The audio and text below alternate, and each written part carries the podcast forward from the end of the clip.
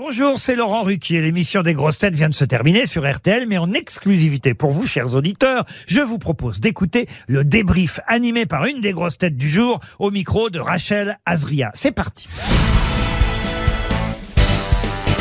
Bonjour Christophe Beaugrand. Bonjour Rachel, comment ça va? Eh ben comment ça va vous? Très bien, moi très bien, on a bien rigolé aujourd'hui, on s'est bien amusé. On a appris des trucs sur les casseroles, euh, c'était c'était très impressionnant. Les Oui. casseroles à bec verseur ou sans bec verseur, je sais pas si vous avez suivi. Une, une casserole avec bec, bec verseur, on appelle ça une russe. vous, vous allez le dire dans, dans un, crois- dans un dîner? Ah, je vais essayer de le placer dans ma cuisine au moins, mais euh, non, non, mais on apprend des choses dans les grosses têtes. On, on retient pas toujours, mais on apprend Voilà, des choses. c'est le problème. Faut prendre des notes. On n'a pas trop euh, entendu vos imitations aujourd'hui. Qu'est-ce qui s'est passé? Ah ben non, ben j'étais sage aujourd'hui. Je sais, je sais vrai. pas. Ça c'est pas. Non mais j'ai chanté un peu quand même. hein. Euh, mais les imitations, ça c'est pas. L'occasion ne s'est pas présentée. Mais non, rassurez-vous, ça pourrait revenir très vite. hein. L'accent belge est venu une fois quand même. Comment ça se passe? Vous les travaillez? Vous essayez de faire de, de nouvelles imitations? Alors là, pas du tout. Moi, je suis pas vraiment imitateur. Moi, ça amuse Laurent quand euh, il me lance sur quelques imitations parfois. C'est un petit jeu. Euh, voilà, ça m'amuse, mais. Euh, bah, il y a des imitations, par exemple, Dominique Besnéard, euh, moi j'aime beaucoup, Les Grosses Têtes, c'est une émission sensationnelle. Alors là, ça me fait rire, mais non, je, je, je les travaille pas, ça s'entend d'ailleurs. Vous avez de la chance. Euh, ça vous est déjà arrivé de faire une émission sans chanter? Je crois que je n'ai jamais fait une seule émission des Grosses Têtes sans pousser la chansonnette, au plus grand désespoir de, de ceux qui n'aiment pas trop quand je chante, mais, mais on se marre, c'est le principal. Et puis la chanson, c'est la vie, voilà ce que je dis. En parlant de chansons, vous adorez le concours de l'Eurovision. Oui, ah oui, je suis On fan l'a de entendu dix fois. Vous pensez qu'on a une chance ou pas? Alors, je suis un peu embêté parce que euh, je trouve la chanson vachement bien. Mm. Je trouve la chanteuse euh, impressionnante. Je trouve qu'elle a quelque chose, elle a une vraie présence. Après, ça va dépendre de la mise en scène et de la prestation. Alors, on n'est pas euh, considéré comme les favoris. On est en sixième ou septième position, je crois. Euh, mais euh, peut-être que la mise en scène peut faire basculer les choses. On me parle d'une mise en scène très impressionnante. D'habitude, en France, c'est, enfin, les- les- le candidat français, c'est généralement pas terrible les mises en scène. Il y a, il y a, il y a trois choristes, un danseur, et puis voilà, il y a un tableau assez basique. Là, visiblement, il paraît que ça sera très spectaculaire. Donc, pourvu qu'on on soit surpris et qu'on gagne des points à ce moment-là. Donc on mise tout sur, sur la mise en scène. Bah, la chanson, elle est bien. La chanteuse, euh, si jamais elle est en forme et que sa voix est. Et qu'elle est là. Elle a une. euh, Oui, qu'elle est- qu'elle vient. si elle vient, ce sera déjà pas mal. Euh, mais elle a une super bonne voix. Elle, elle chante très très bien. Donc ça, je suis plutôt confiant de ce côté-là. Euh, la mise en scène, ça pourrait nous, nous permettre de gagner les points qui nous manquent. Vous avez perturbé euh, Laurent Christophe, on va revenir à l'émission, avec une appli de, de faux paix, de faux prout. Oui, c'est vrai. Pourquoi vous avez ça dans votre Alors, euh, téléphone un jour, nous sommes, nous sommes partis euh, en déplacement des grosses têtes euh, avec François Berléand. Et François Berléand, à, à table, m'a euh, m'a montré son son application de prout euh, qui s'appelle Tap and Fart. Donc, c'est-à-dire euh, tape et ça fait un bruit de prout.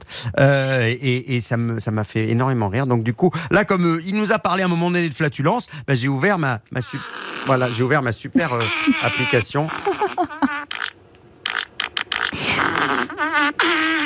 C'est amusant. Ah, moi, je peux rire trois jours. J'aime bien celui-là. Celui-là est bien. Celui-là est... Et celui-là est un peu long.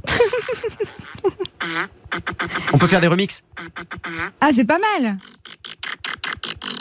Ça fait des bonnes instrus. Ah bah oui, moi je peux faire... Az, il me...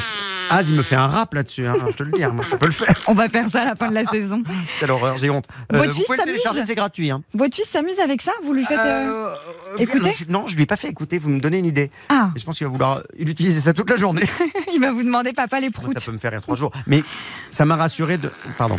De... Ça va. Ça m'a rassuré de me rendre compte que Gérard Junior avait la même. Je crois que François Berléand a contaminé une partie de l'équipe. Tout va bien. Alors, euh, Christophe, on va parler de l'actualité. C'était important de, de dire un mot là-dessus avec vous. Euh, et les 10 ans du mariage pour tous. Oui, oui, c'était euh, euh, il y a deux jours là, ouais. On vous a vu euh, avec vos petites photos sur, sur Instagram, sur Twitter, etc. Quel message vous, vous aimeriez véhiculer aux couples homosexuels ou aux personnes qui, qui ont peur encore aujourd'hui? Bah, ce que j'ai voulu poster euh, sur les réseaux sociaux, déjà euh, 10 ans de mariage pour tous. Nous, ça va faire 5 ans cet été qu'on s'est marié avec euh, avec Ghislain, et euh, euh, je voulais passer un message à tous, toutes celles et tous ceux qui ont pu manifester à l'époque. Il y a eu du monde, il y a eu des manifestations, il y a eu jusqu'à un million de personnes dans la rue. Ça faisait quand même beaucoup de monde.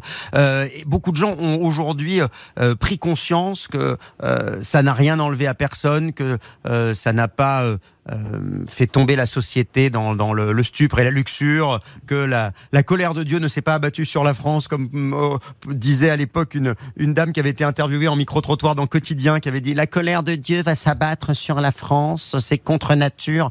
Ben, en fait, non. Il y a des familles qui sont heureuses aujourd'hui. Donc, moi, j'ai envie de dire, soyons euh, solidaires les uns avec les autres, ne jugeons pas l'autre, même si euh, euh, il est différent de soi. Et puis vous allez voir, enfin, voilà, les différences c'est une force dans la société d'aujourd'hui. Donc moi je pense que grâce au mariage pour tous, il y a beaucoup de choses qui se sont apaisées dans les familles. Donc je suis très optimiste et j'essaye de continuer de véhiculer cette pensée optimiste, même s'il y a toujours quelques pistes froids, on va dire, hein, quelques personnes qui continueront de faire la, la tête. Je pense qu'ils sont de moins en moins nombreux, donc c'est pas si grave finalement. Voilà, faut être positif. Le message est passé et on va parler euh, un peu de vous, Christophe. Qu'est-ce que vous préparez pour la rentrée, vos projets? Oh bah, euh, y on vient de tourner la nouvelle saison de 50 minutes inside qui va euh, de on vient de tourner là, je me réveille. On vient de tourner la nouvelle saison de Ninja Warrior qui va euh, être diffusée cet été. J'ai pas encore les dates de lancement, mais ça devrait commencer aux alentours de la mi-juillet.